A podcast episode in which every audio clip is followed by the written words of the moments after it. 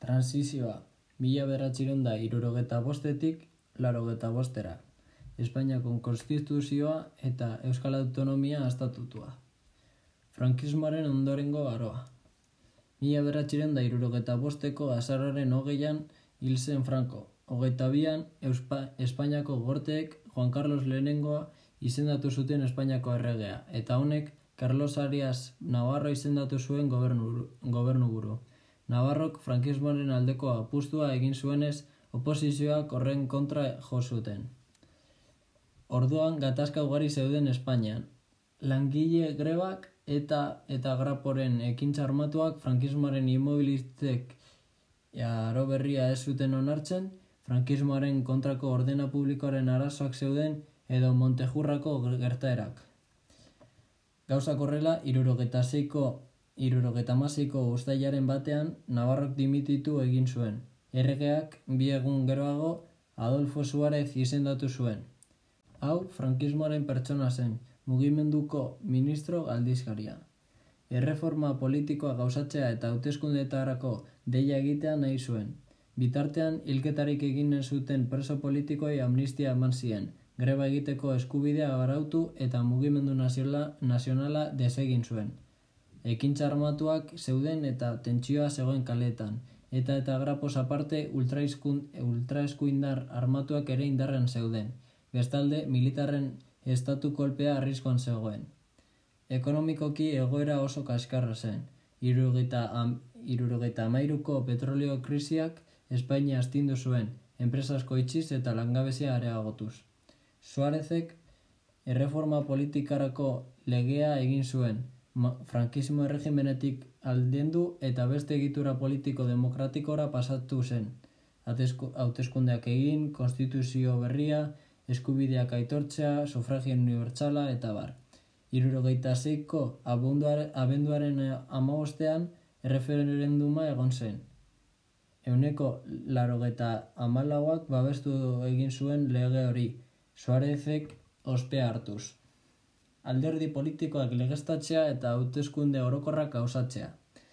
Erreforma politikoaren helburua alde batetik askatasunak esartzea, alderdi politikoak legestatzea batez ere, eta bestetik hauteskunde demokratikoetarako deia egitea zen. Hala ere, tentsio nabaria zen kaleetan.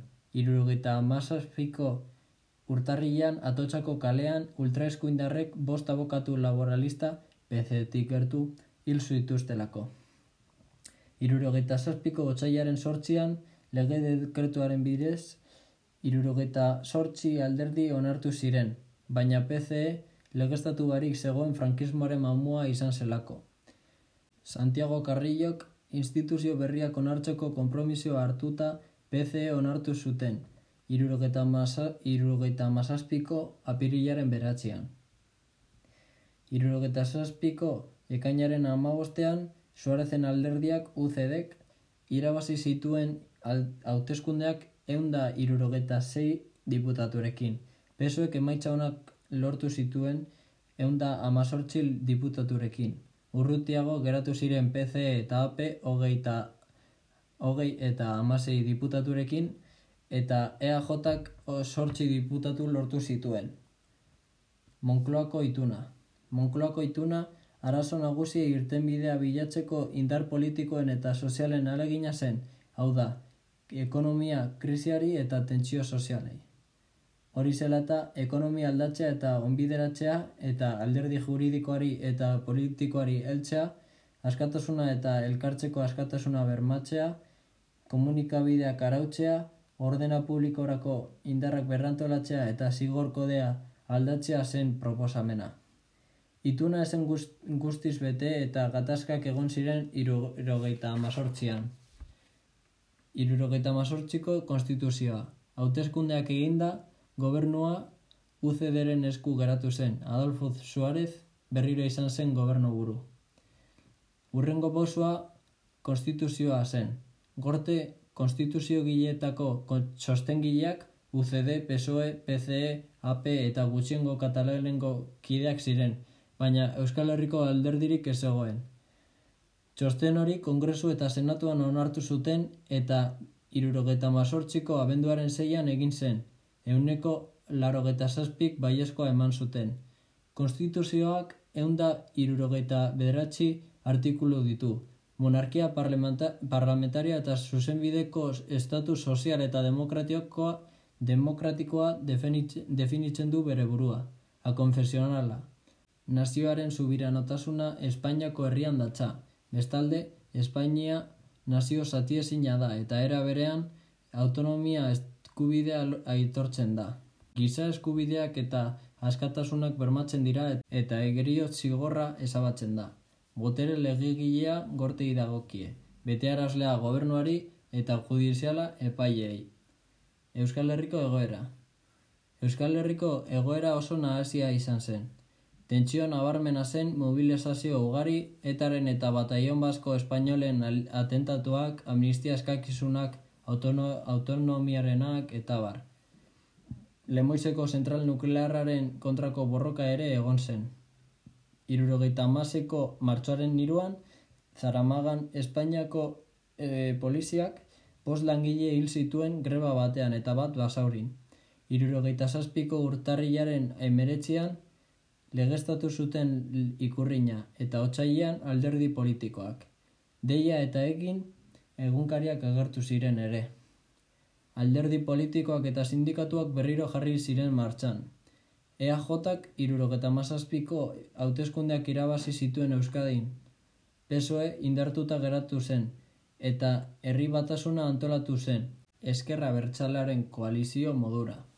Bestalde, erbestean zegoen eusko jarlaritza Euskal Herrira bueltatu zen, baina autonomiaren bidea beste izango, ba, izango zen.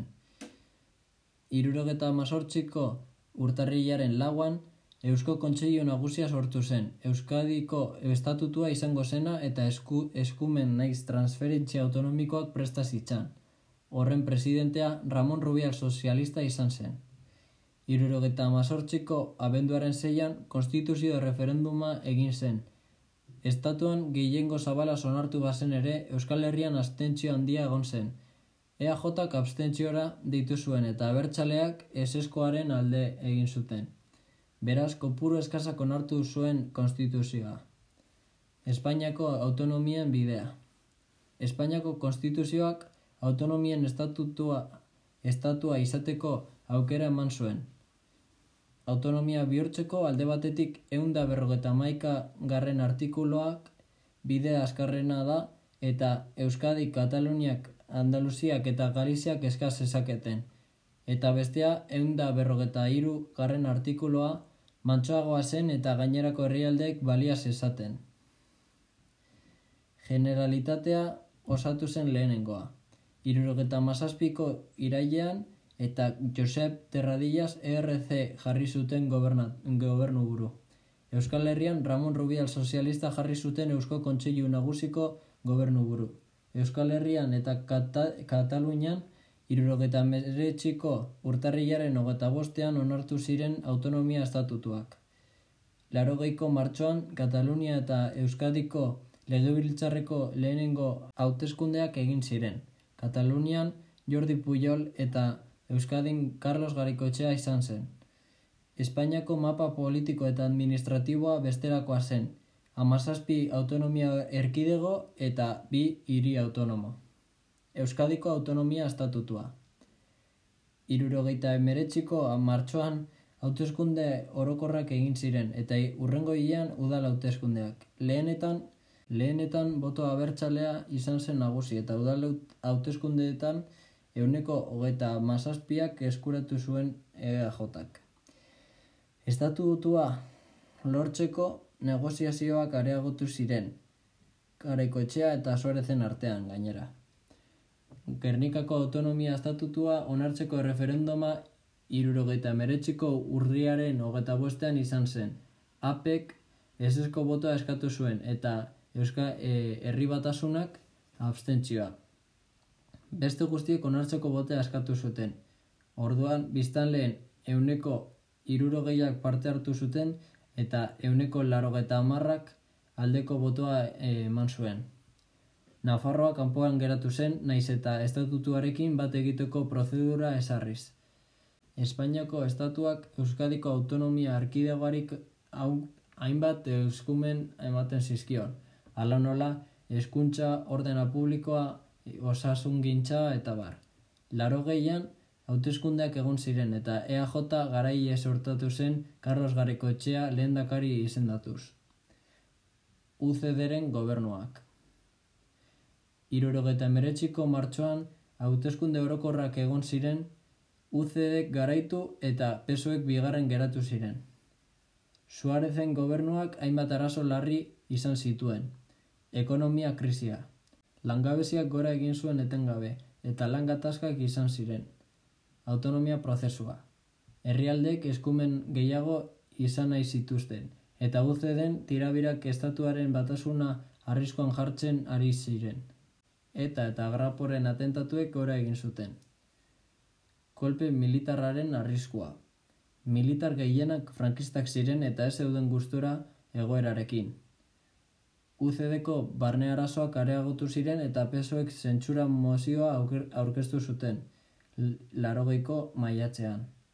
Mozioak ez zuen aurrera egin, baina Suarez ahulduta geratu zen eta Felipe González sozialista indartzu. UCD-ko Suarez zalantzan jarri zuten modu pertsonalistan jokatzeagatik.